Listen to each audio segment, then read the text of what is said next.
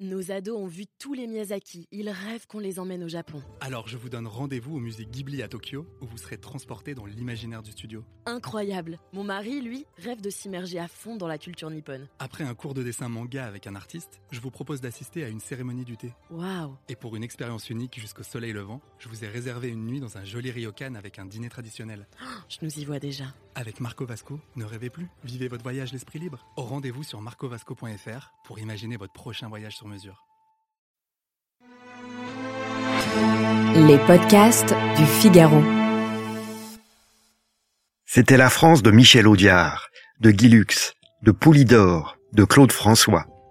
En 1965, les Français vont élire le président au suffrage universel direct. C'est la première fois depuis plus d'un siècle.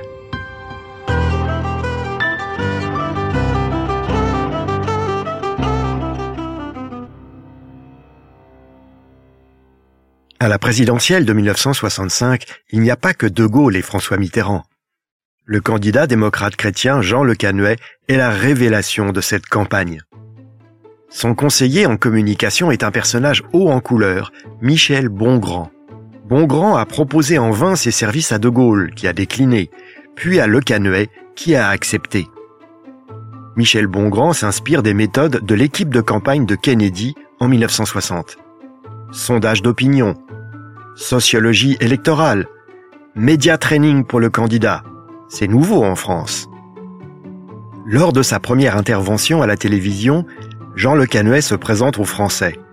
Il déclare Je suis né à Rouen d'une famille de souche terrienne, normande et bretonne. J'ai deux filles, l'une de 20 ans, l'autre de 17 et un jeune fils de 13 ans.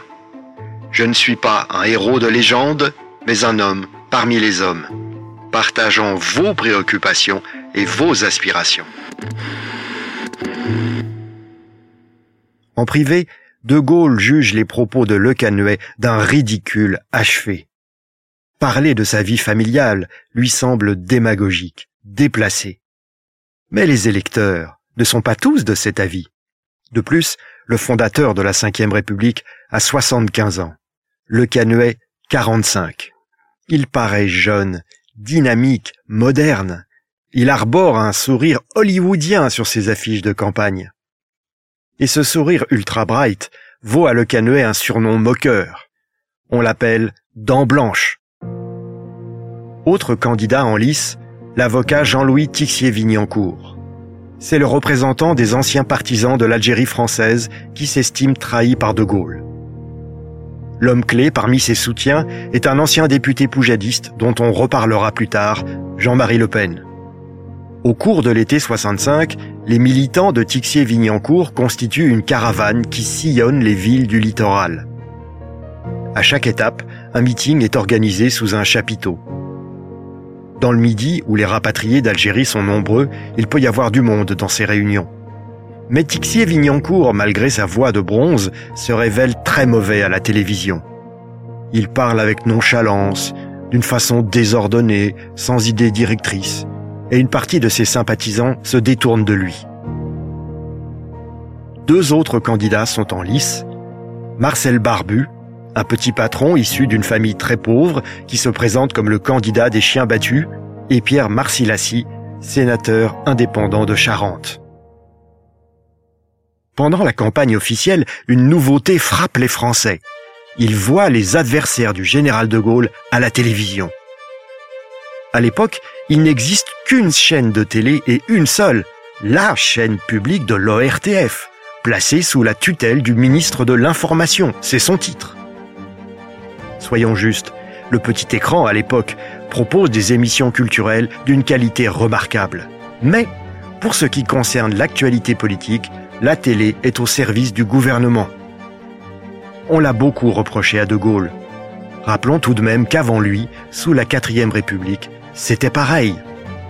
La réputation de l'ORTF comme instrument du pouvoir gaulien était telle que, en 65, d'après le témoignage du journaliste Étienne Moujotte, aujourd'hui disparu, lorsque Mitterrand s'est rendu à la maison de la radio pour la campagne officielle, Gaston Defer, qui l'accompagnait, a fouillé le studio à la recherche de micros ambiance.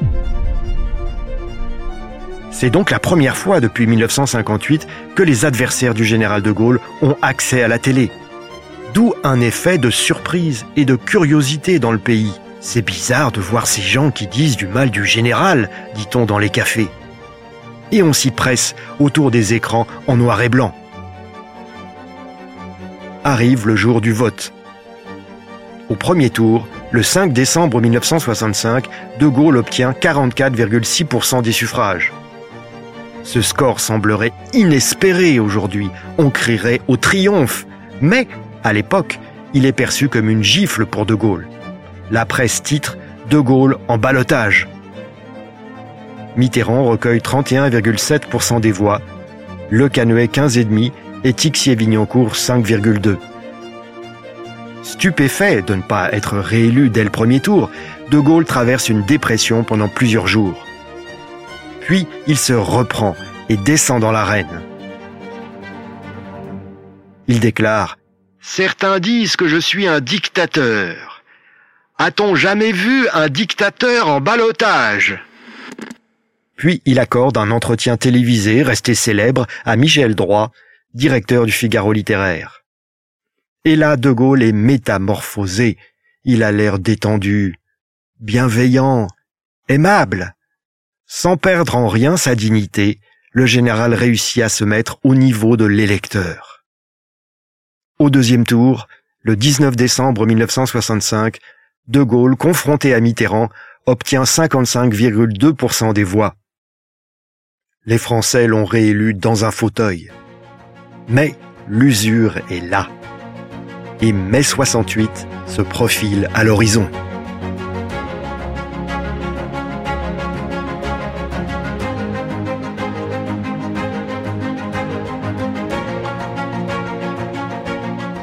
Merci d'avoir écouté ce podcast. Je suis Guillaume Perrault, rédacteur en chef au Figaro. Vous pouvez les retrouver sur lefigaro.fr et sur toutes les plateformes d'écoute.